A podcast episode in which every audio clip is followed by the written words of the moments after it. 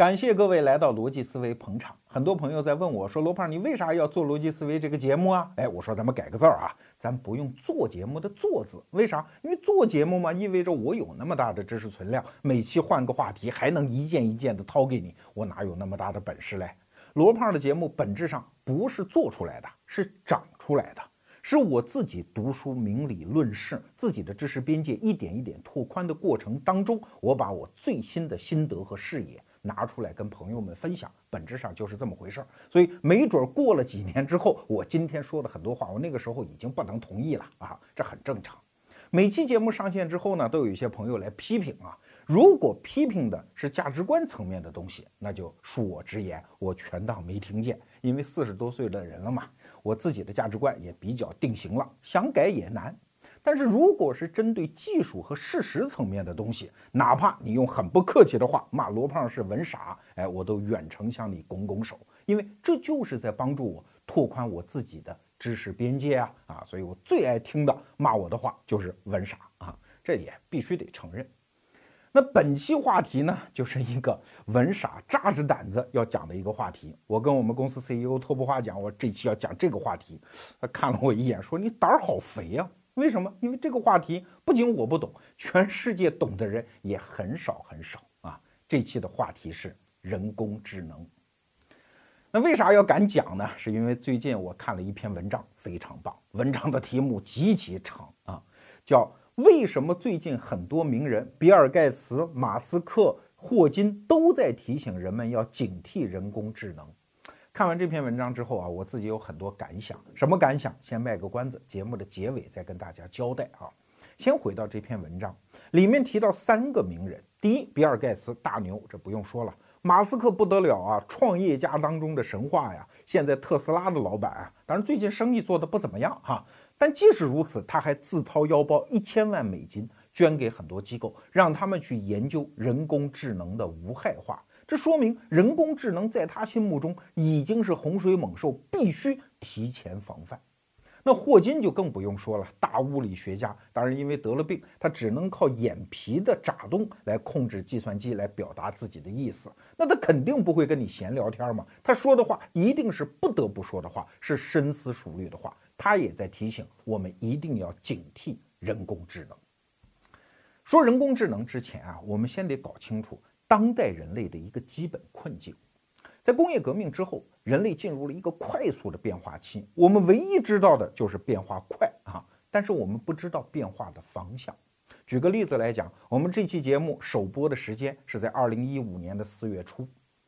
那请问这个时点是一个好日子的开头呢，还是一个坏日子的开头呢？其实我们根本就不知道啊。紧接下来是一场大灾难呢，还是一场大繁荣呢？没有人能给我们答案。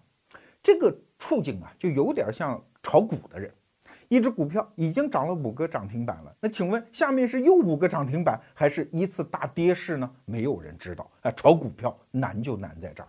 那股市嘛，毕竟还是人能控制的啊，它毕竟是我们人类的造物。有一些比股市更大的系统，我们就更加难于判断。比如说人类的经济，因为决定经济表现的因素实在是太多了。比如说关于人类经济，至少我就听到现在三个判断。第一个判断说大繁荣马上就要开始，为什么？互联网带动人类全新的协作方式，没错吧？听着有道理吧？有人说根本不是大繁荣，而是大洗牌。中国在崛起，欧洲在没落，美国人也不行了啊！这种嗯判断也是有的。还有人说对不起，马上就是大灾难，是一场更大规模的大萧条，比上个世纪三十年代那场还要大。为什么？他也有道理啊。说你看看现在我们人类应用的一些科技成果，其实都是上个世纪六七十年代甚至更早产生的一些基础理论研究，最后结出来的果子。在那时代之后，我们再也没有更好的基础性研究了。你看，什么相对论呐，什么量子物理啊，都是上个世纪四五十年代之前的一些成果啊。说白了，人类的科技之树是一个茂盛的大树，上面结了很多果子。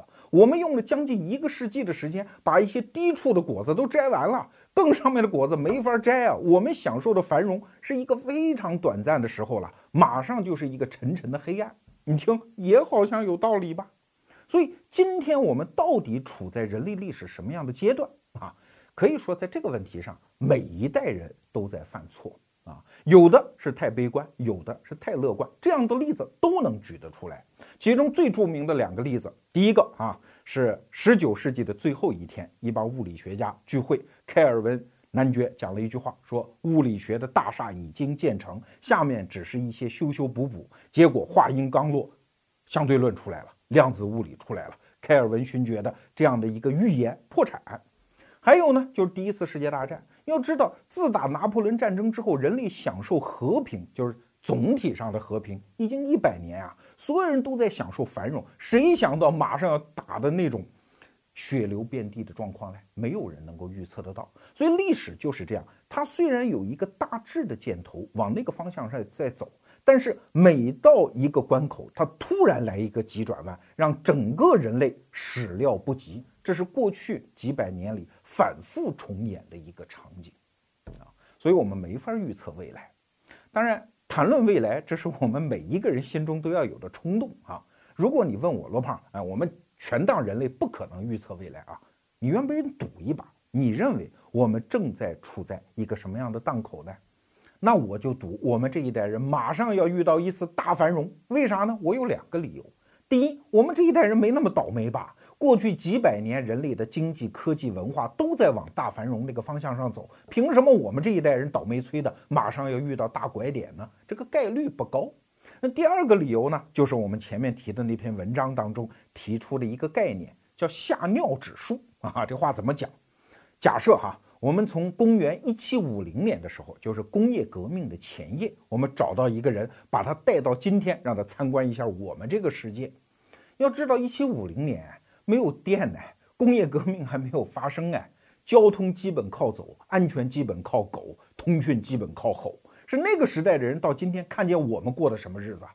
我们是用一个铁皮盒子在公路上跑来完成交通，我们可以跨着大洋和对面的人通话，我们可以看到五十年前的一个演唱会的视频，我们可以不断的掏出一个方方的东西来记录眼前的一切，我们都不用跟他讲什么核武器相对论、太空战。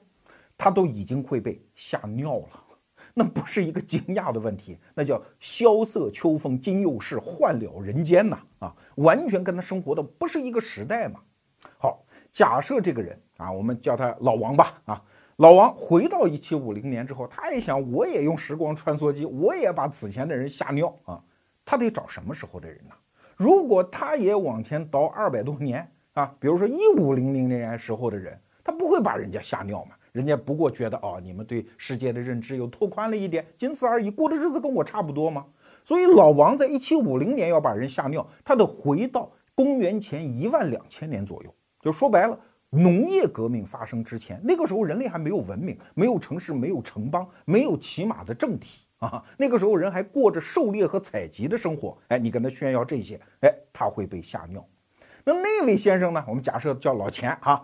老钱要想把人吓尿，对不起，你得再往回倒大概几十万年，到回到那些几乎跟动物一样的那个叫智人，它仅仅是一个普通的物种，你会把它吓尿？为什么？你掌握了语言啊，你会用火呀，你把它吓尿。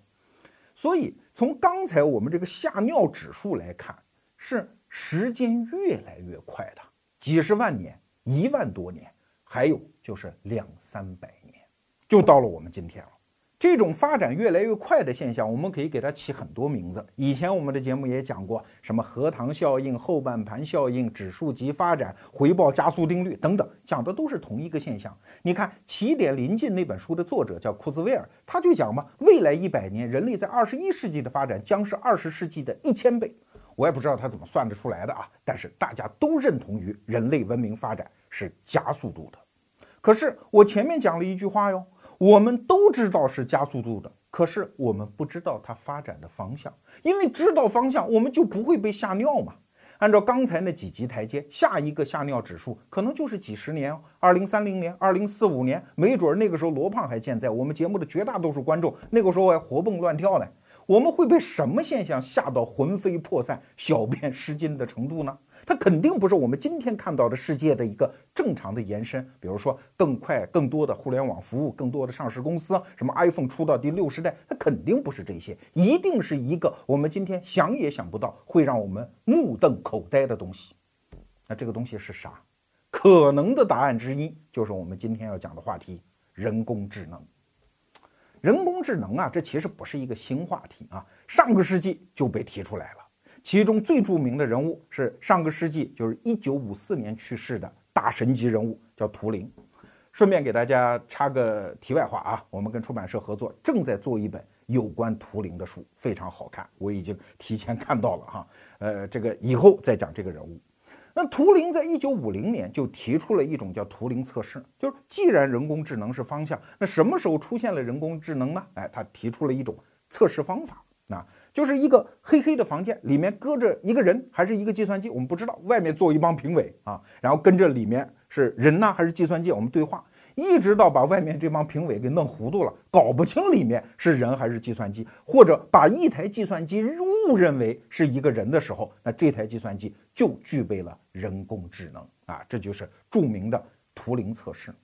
可是你想啊，这是一九五零年提出来的，一直到二零一四年，就是去年，才有一台计算机声称自己通过了图灵测试。当然，在业界还有很多争论，我们不去提它啊。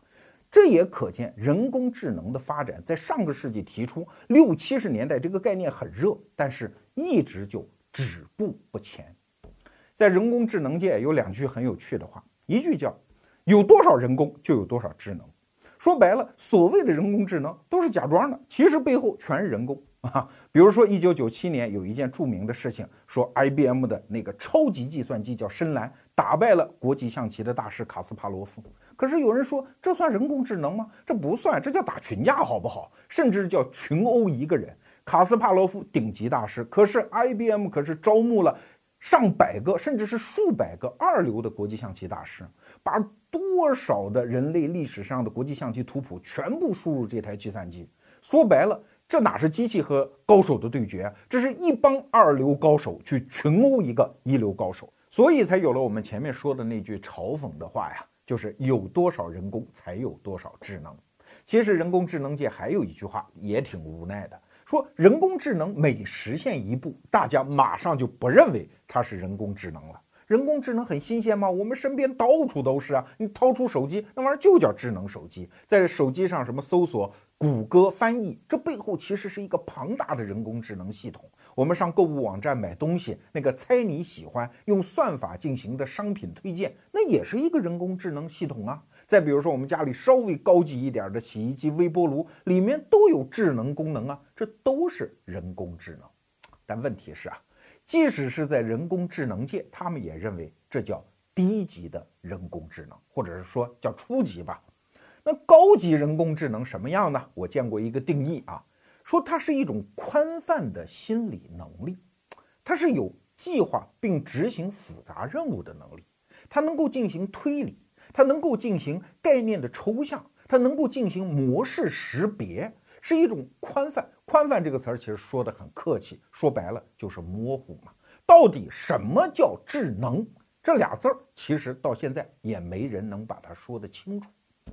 那我们就借用一个概念说，给大家展示一本书哈。这是这两年很火的一本名著，卡尼曼写的《思考快与慢》。那卡尼曼这个人挺有意思，他是一个诺贝尔经济学奖的得主。要知道，诺贝尔经济学奖这么多年，只有两个外行，就不是经济学家得这个奖，一个叫纳什，是数学家；还有一个就是这卡尼曼，他是一个心理学家。当然也是有凑巧，这两个人都是普林斯顿大学的教授。啊，所以他作为一个外行嘛，得到诺贝尔经济学奖，当时欣喜若狂啊，呃，甚至把自己锁外头了，把钥匙落在家里，所以不得不破窗而入，重新回到家里。就是他听到得奖喜讯的那一刻。好，不说他的八卦，他在这本书里啊，卡尼曼提出来了一个非常重要的概念，就是系统一和系统二。那什么是系统一呢？就是不需要思考，我们马上人类就可以做的事情。这叫系统一，比如说我们判断一个人是不是冲我发火了啊，这就是系统一，不需要思考。那系统二呢？它需要思考，所以它就比较慢。比如说你乘一下十七乘四十二啊，你得拿一张纸出来算一下。卡尼曼作为一个心理学家，他只是说人的心理有两种识别或者说运行机制。可是回到我们今天讲的人工智能这个话题上，你马上就发现人工智能难在哪儿了。对于卡尼曼讲的系统二，哎，算十七乘四十二，对于计算机来说这不叫事儿啊，再复杂都不叫事儿。可是你让他回到人不用思考，马上快速就能做出反应的那些事儿，就是系统一的事儿。比如说识别一张脸是不是在生气，计算机就白给了吧。我们知道人有很多能力，对吧？我们抓起电话，对方刚说一两个字儿，我们马上就知道这人是不是在对我生气。我们进到一个屋子，马上就能判断这个屋子里的人刚才是不是在说我的坏话。我们坐到电影院，五分钟我们就知道这部电影是不是烂片儿。可所有这些事儿，你让一部计算机去干，那就太为难他了嘛。哎，所以宽泛的、模糊的一种心理能力，到目前为止。还是人类独有的，而人工智能呢，就是想攻下这一座高峰，攻克人类的系统一。但是啊，如果你去问任何一个现在的人工智能专家，他都会告诉你这玩意儿不靠谱，我们距离那个目标远着嘞，我们现在还在门口徘徊，不得其门而入。但是也确实有一些科学家提出了我们抵达那个目标的理论路径，仅仅是理论上的啊。那大致上呢，我们人类要做三件事情。第一件事情是把计算机的计算能力给提上去。前面我们讲的那位库兹韦尔，他就框算了一下，说达到人脑的那个智能水平，我们需要的计算能力是每秒一亿亿次。听清楚了啊，一亿亿次。但是你说这个计算能力我们现在有没有？已经有了嘛？至少中国人已经有了嘛？我们拥有的那个天河超级计算机，现在每秒是三点四亿亿次。不过那玩意儿实在是太大了，七百多平米的房子才装得下。一旦启动，两千四百万瓦的功率啊，那是个电老虎，而且造价也特别贵，三点几亿美金。那如果是普遍应用都能够拥有这样的计算能力，什么标准？就是用一千美金就可以买到这样的计算能力。那这个玩意儿的应用前景就算是铺开了。那我们距离这个目标虽然很远，但是可以看得到。所以第一步并不算太难。第二步就很难了，就是要对人脑进行逆向开发。啥叫逆向开发呀？前些年我们中国的汽车界就是这么干的，从国外买一部整车回来，把它给拆了，看人家怎么干的，这就逆过来啊。然后我们再自己一点一点的学着人家的样子把它搭起来，这就拥有了自有知识产权的汽车啊。这叫逆向开发。对人脑的逆向开发也是这样，我们就用电子元器件来仿照人脑的神经元。然后看他们之间能不能进化出一个人脑的功能。事实上，像谷歌这样的公司就在干这样的事情啊。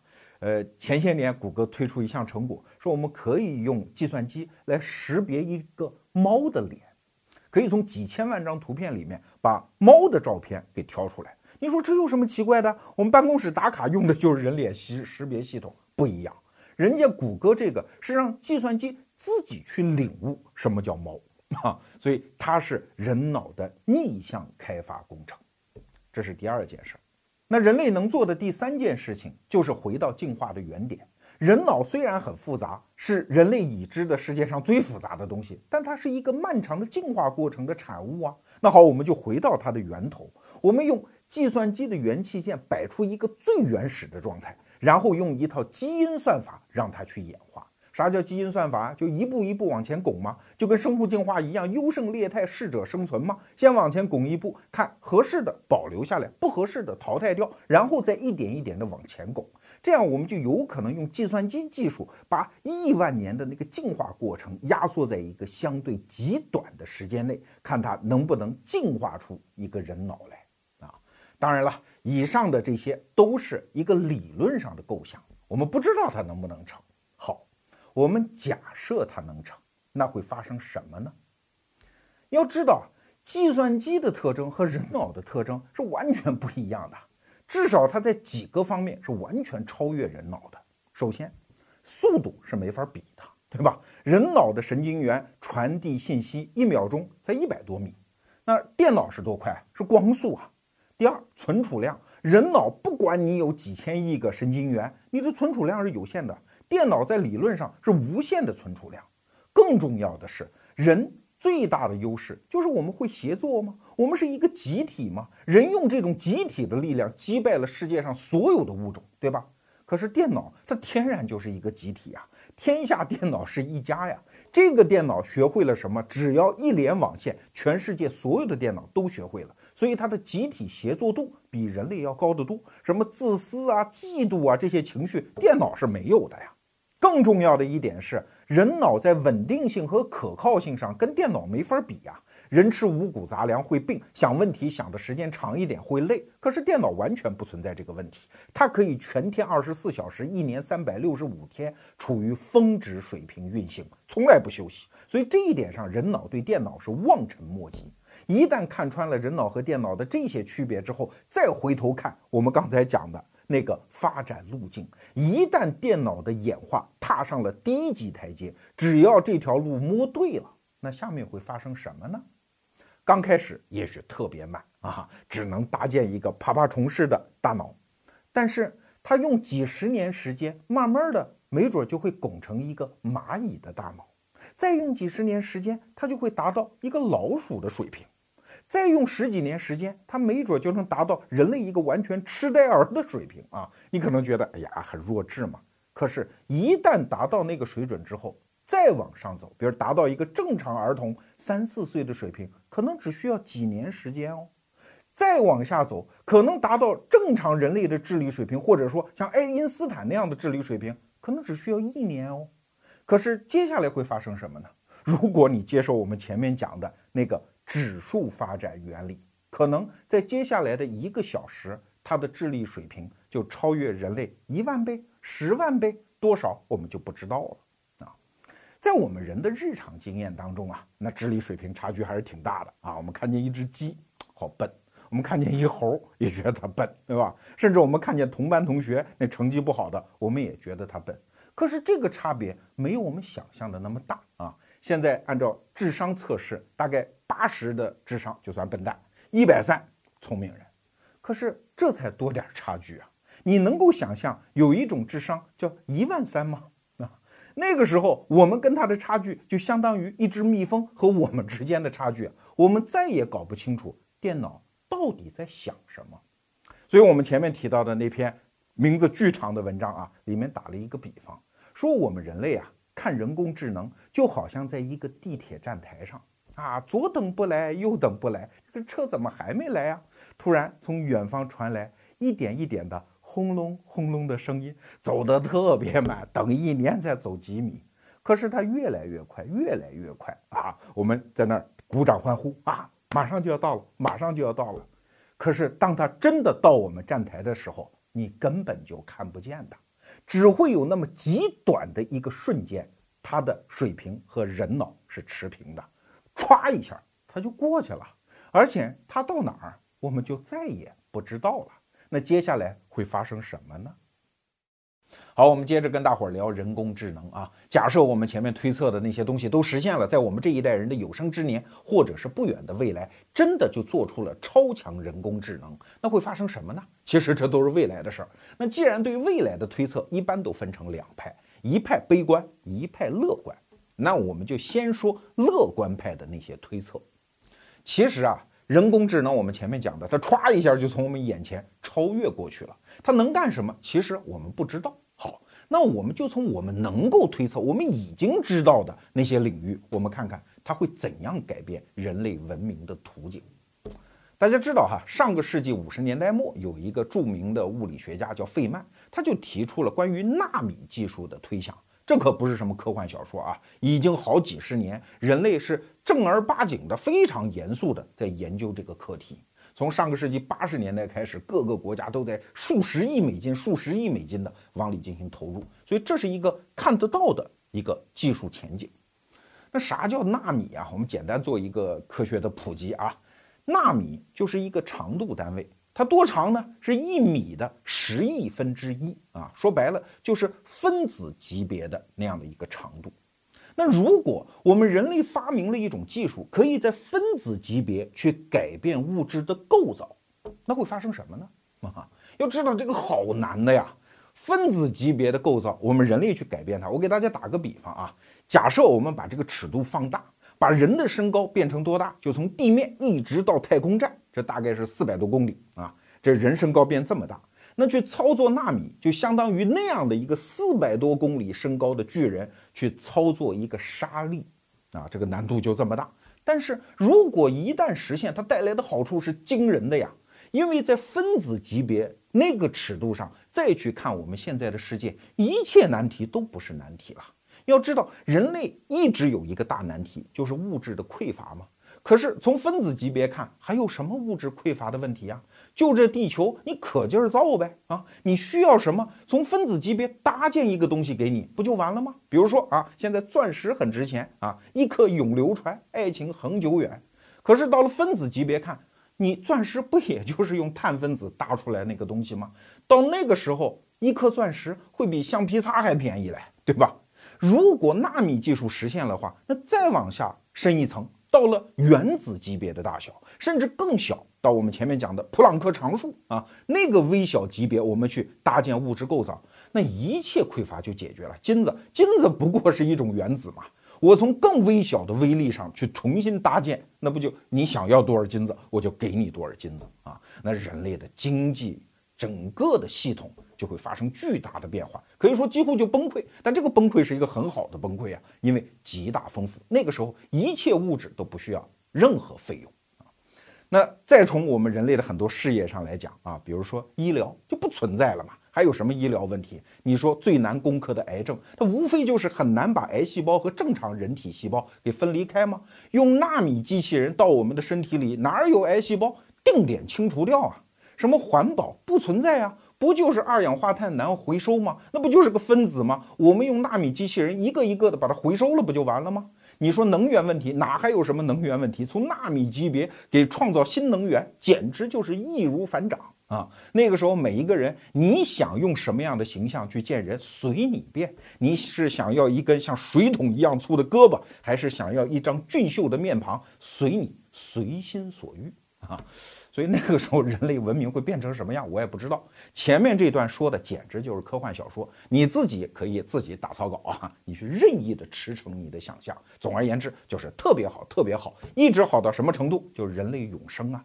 纳米机器人创造一个机器，你走进去，你想变成什么样？你想多年轻？无非就是把你的人体构造从分子级别进行重新改造嘛。啊，你出来又是一个年轻人啊！所以人类会踏上永生之阶。这就是乐观派啊，他能乐观到这个程度。好，我们今天主要的任务不是讲乐观派，我们今天重点要讲的是悲观派。人工智能的风险从哪儿来？不是从外面来，它就深藏在人工智能特质的深处。只要它是超强人工智能，它必然具备三大特征。第一个特征啊，它就必然是自我可复制的。大家想。如果我们刚才关于纳米技术的那一套推测实现了啊，人类借助超强人工智能实现了纳米技术的突破，那会发生什么呢？当我们这个世界上充斥了各种对人类有益的纳米小机器人，比如说往罗胖的身体里注射一针，那里面全是纳米机器人，一亿个啊，他来帮我把不需要的油脂给清除出去，把身体里的毒素给固化，把癌细胞给切除，哎，是挺好。可是这么大量的纳米机器人怎么生产啊？它肯定不能像富士康生产手机一样，从工业生产线上一个一个的生产。那一亿个你得生产到什么时候？如果想让纳米机器人有应用前途，它的技术特征一定是自我复制啊，就像自然界的那个细菌一样，一个细胞从环境当中捕捉一些材料，然后再造一个自己，哎，这样速度就快。可是速度一快就出问题了。你怎么知道这个复制不会达到一个危险的状况呢？假设啊，有一个纳米机器人，它是碳基的，就是它是用碳分子来做出来的，它自我复制啊。可是你要知道，复制这玩意儿是乘二乘二乘二啊，只要它复制一百三十次，啊，我们都有这个常识，那就会造成全世界所有的碳分子，地球上的碳分子都不够用了。换句话说，纳米机器人只要一百三十次的自我复制，它就会毁灭世界上所有的生命，因为我们的生命都是碳分子结构的呀，对吧？啊，那需要多长时间呢？我们假设啊，它复制一次需要一百秒，那一个碳分子的纳米机器人，它只需要三个半小时就可以把地球上所有的物种给它灭绝掉。那你说我不让它这么复制啊？对呀，你会设置各种各样的防火墙嘛，制止它这样无限制的复制。可是人类的任何东西都有 bug 的，万一这个制止它自动复制的机制出问题了呢？啊，三个半小时，我们整个地球生命系统灭亡，就是这个结果。这是它的第一个风险。那第二个风险呢？是人工智能的第二个特征，就是它是一种叫自我递归的进化和改进。它既然是人工智能，它一定是哎，我自己学习啊，我哪儿不对，我改呀，啊。它越改越快，越改越快，那改到最后啊，它那个智能和人类之间的差别有多大？其实我们不知道啊。我们假设它的那个区别就相当于人和黑猩猩那个区别，这个区别其实不是很大，对吧？按照我们前面讲的叫回报加速定律，它应该比这个区别大得多。好，我们假设它就是人类和黑猩猩之间的区别，那会是什么结果？黑猩猩的脑子和人脑之间的区别，可不是运算速度的区别哦，是认知模式的区别。比如说，给黑猩猩看一个人啊，他觉得这不就是个人吗？你再给黑猩猩看一摩天大楼，他说，嗯，这不就是个很高很高的塔吗？可是你要告诉他，这个塔是由人造出来的，你让黑猩猩怎么理解这件事情？他完全无法理解。其实智能的差别就是认知模块的差别，这个东西是质变。就像我们上中学时候的啊，罗胖数学成绩还行，但也不是那个就数学成绩特别好的那种学生。有时候就着急啊，一道数学题，你看那个特别棒的学生啊，呃，参加奥数竞赛的，他马上就解出来。你给罗胖一百个钟头、一万个钟头，我也解不出来这道题啊。这个就是人和人之间的智能差别尚且如此，更何况人和黑猩猩之间呢？说白了，我们干什么，他根本就听不懂。你也教不会他，你带有再大的诚意和善意，你都无法让黑猩猩理解我们人类在干什么。好，我们再往上看，一个比人类高这么一个级别的智能，他看我们是一样的啊。即使他对人类抱有最大最大的善意，他也在教你，你会发现你根本学不会，你根本不理解他在干什么。啊。这个区别啊，其实呃，大家呃稍微到百度上去搜索一个词儿啊，叫 M 理论，呃，就是它告诉你啊，这个世界这个宇宙可能是有十一维空间，那一层一层的跟你讲，三维空间什么样，我们人类都知道，四维空间什么样，嗯，聪明人想象一下可知道，可到了五维、六维、七维，一直到十一维空间什么样，这就是我们一样的人呢，那些大物理学家他觉得我可以想象啊，对吧？我们普通人就想象不了啊，这就是认知模式的差别。所以啊，到最后那个超级人工智能看我们人啊，这可不见得是人和黑猩猩的区别哦，没准就是人看着一只鼻涕虫的那个区别哦。你说他会怎么看待我们？啊，这就像那个童话故事里讲的一个麻雀妈妈，对吧？孵了一只蛋，但是他不知道这个蛋实际上是猫头鹰的蛋。一旦孵出来之后，猫头鹰会跟他客气吗？我打一个简单的比方，我们人啊，为了今天出去见女朋友，烫个头。剪个发很正常吧，没有任何恶意吧？可是你知道我们的头发也是细胞哎，对吧？它也是个活物哎，我们关注他的感受吗？我今天要见女朋友，我要好看一点，头发剪两根算什么？他根本就不会关注我们。所以很多人说啊，那个超强人工智能对人类到底是善意还是恶意啊？跟这没关系。当它是那个级别的存在的时候，它不关心你怎么想嘛。啊所以啊，当超强人工智能真的实现之后，它真的就像那个童话故事里讲的，一个渔夫从海里打捞上来一个瓶子，打开了瓶盖之后，放出来了一个魔鬼。我们不知道这个魔鬼会对我们干什么，但是我们知道，我们再也没有办法把它收回去了。这是第二个危险所在。那你以为这就完了吗？不，更可怕的事情在 后头。我们接着跟大家聊人工智能的危害。人工智能还有一个特点，就是它是个活物啊，它是个生命啊。虽然人类是他的亲爹亲妈，可是生命就是这样，一旦把他生出来之后，他会拥有自己的逻辑，他会成长，他会复制，他会繁殖，他会学习，他会改进，对吧？所以，我们人类作为他的亲爹亲妈，其实我们只有一次机会去定义他，就是在起点上，我们把它设计成什么样。好，我们假设我们给他一些特别无害，甚至特别善意的起点，比如说帮助人类啊，帮助人类实现某一种特定的功能啊，而不是毁灭人类，不是去造飞机大炮啊。但是我下面的推演会告诉你，不管这个起点多么的善意，你都无法阻断它毁灭人类的步骤。为啥？因为所有的生命和物种，它有一个天然的使命啊，它既不是性恶，也不是性善，它就是趋利避害，保存自我，这是所有生命的本质。好，我下面给大家推演一个过程，你看它怎么是从一个良善的起点，逐渐成为人类的大敌的。举个例子啊，我们现在已经到了科技水平非常发达的时候，我们距离人工智能的突破只差一步了。那这个时候呢，比如说罗胖出了一本书，哎，我们还真就出了一本书啊，逻辑思维的第三本书《成大事者不纠结》。说个题外话吧，这本书的出版人沈浩波先生曾经在逻辑思维最关键的时刻对我们提供了帮助，所以我特别想感谢他，特别想跟他一起把这本书卖好。这本书不是在我们的微信公众号里独家发售，是在三大网店都可以买到啊。哎，顺便也可以用这个例子解释一下什么叫人工智能的那种自我强化的改进啊。比如说，大家听罗胖这句话，愿意帮我和沈先生今天都拼命下单买这本书，其实要不了多少单，很快就会在当当、京东、亚马逊这三大网站上把它顶上排行榜啊。好，那三大网站的人工智能系统啊，就会认为，哎呀，这本书这么好卖，他就会拼命的推荐。所以，即使大家在第二天和第三天不怎么帮忙的时候，这本书也会在排行榜的顶端啊，会被拼命推荐啊，它就会卖得好啊。你看，这就是人工智能的自我强化啊。顺便举这么个例子，那这本书出来之后呢，我突然冒出来一个点子，说我能不能在每一本书上签仨字儿，叫我爱你？你看多么温馨的一个开始。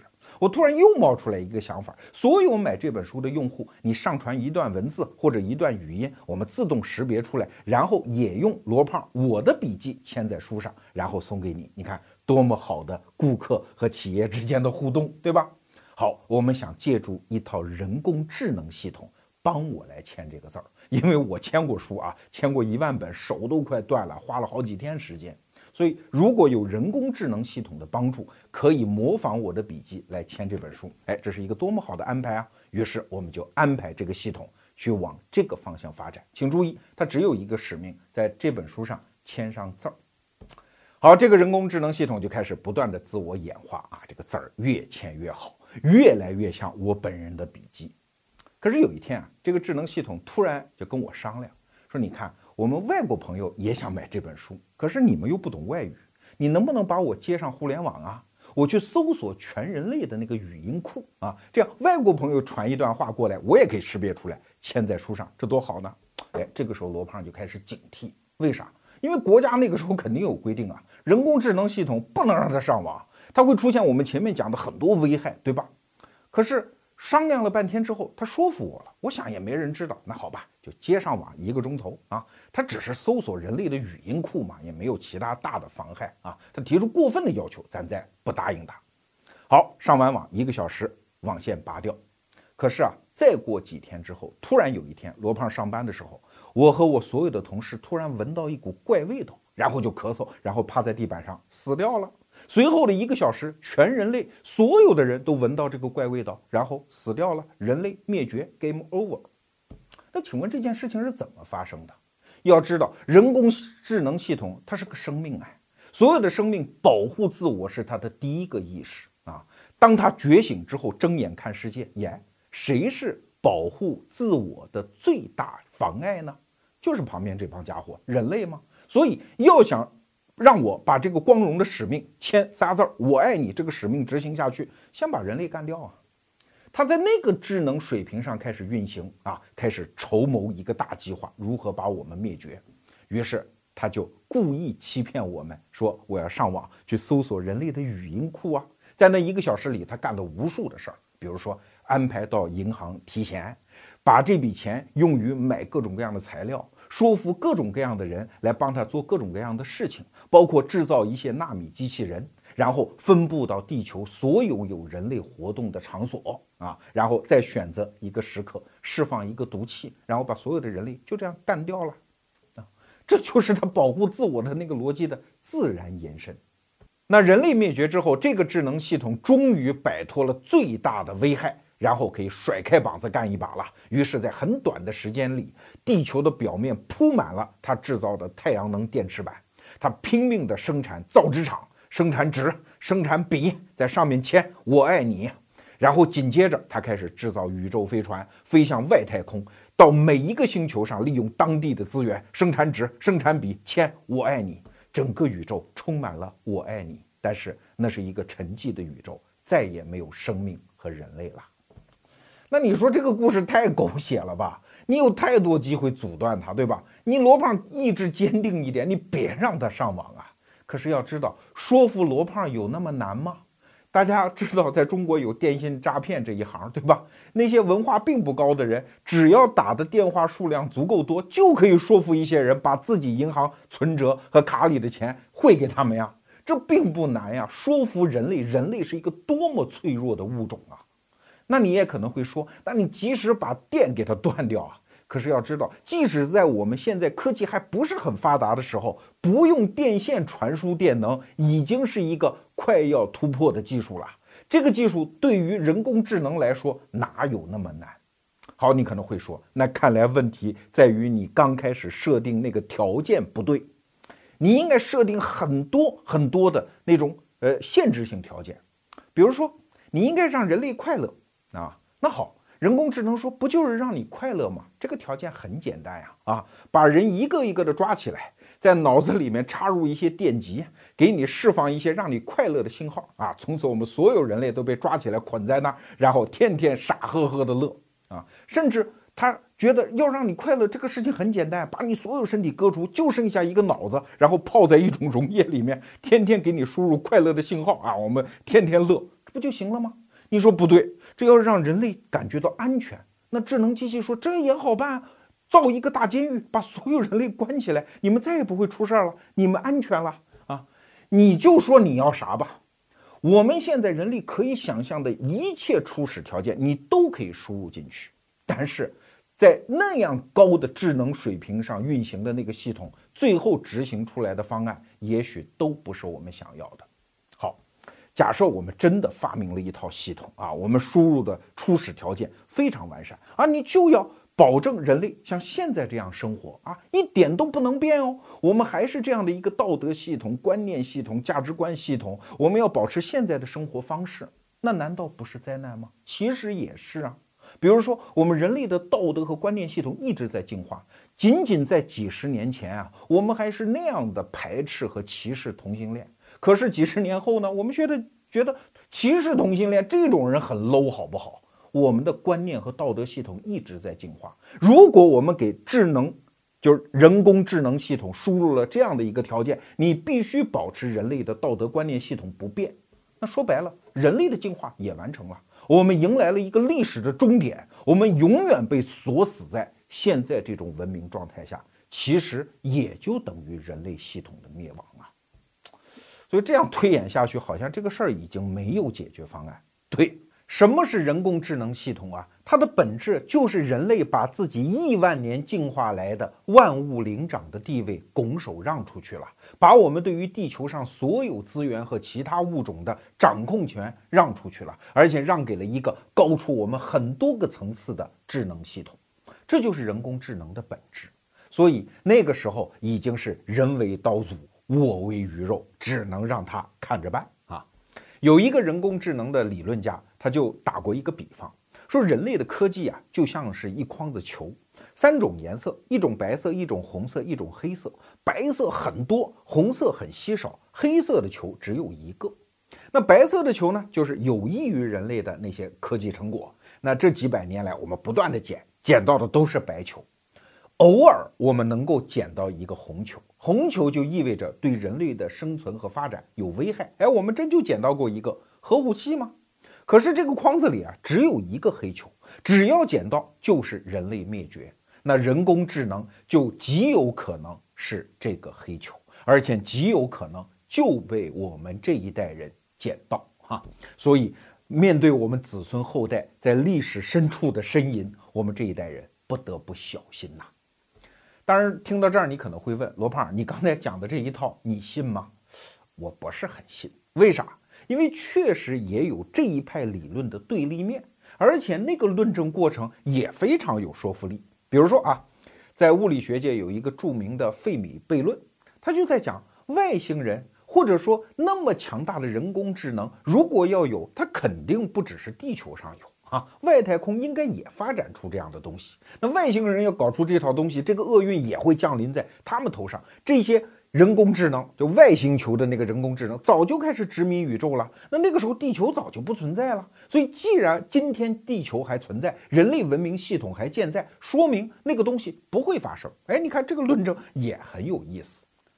所以啊，我刚才那一整套推论肯定在某个逻辑环节上出了问题，它不对。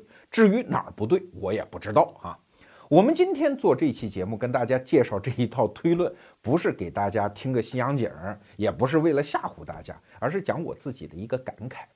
在过去一百年里啊，确实人类出现了一个新的思想传统，就是跳出人类中心论，甚至是生物中心论，来重新看待这个世界。在这儿重点给大家推荐呃几个名词儿，还有两本书啊。一个名词儿呢叫基因。第二个名词呢叫魔音啊，大家自己到百度百科上去搜索它是啥意思。那出现这两个名词是一本书，叫《自私的基因》啊，是著名的生物学家道金斯写的。他其实就是提出这个世界的主宰到底是谁？他认为其实有另外一种可能啊，比如说这个世界的主宰是基因，所有的物种的个体实际上都是一代一代的传送基因的一个运载工具而已，你们不是主体。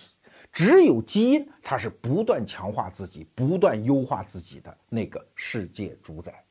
魔音一样啊，魔音就是指人类文化。你比如说，我们中国人，你既可以认为啊，我们中国人一代一代在传承中国文化，可是你反过来也可以这么说，中国文化是世界的主体啊，只不过通过我们一代一代的中国人往下传，我们只是他实现他的目的的一个工具。哎，你看，把世界倒过来看，你会觉得非常有意思。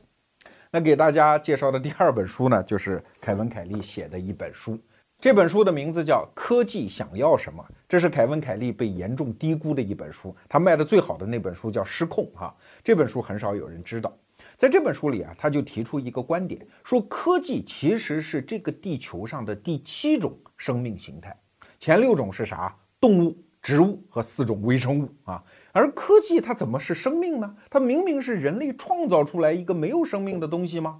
但是在这本书里，凯文·凯利就在论证说，科技就是一种生命，它符合生命的一切特征。人类只不过是它的父母，是它生命第一个阶段的保育员啊。但是紧接着，它会踏上自己的生命演化的进程，人类再也控制不住科技了。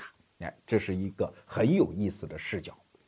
当然，所有这些视角都包含着一种意思，就是我们对未来进行预测。可是我们稍有常识都知道，未来是一股乱流，我们今天的人是无法精确的预测未来。但是，作为一个努力拓宽自己认知边界的人，把人类摘开，重新探索和思考这个世界的本源，你不觉得这是一种很有意思的智力活动吗？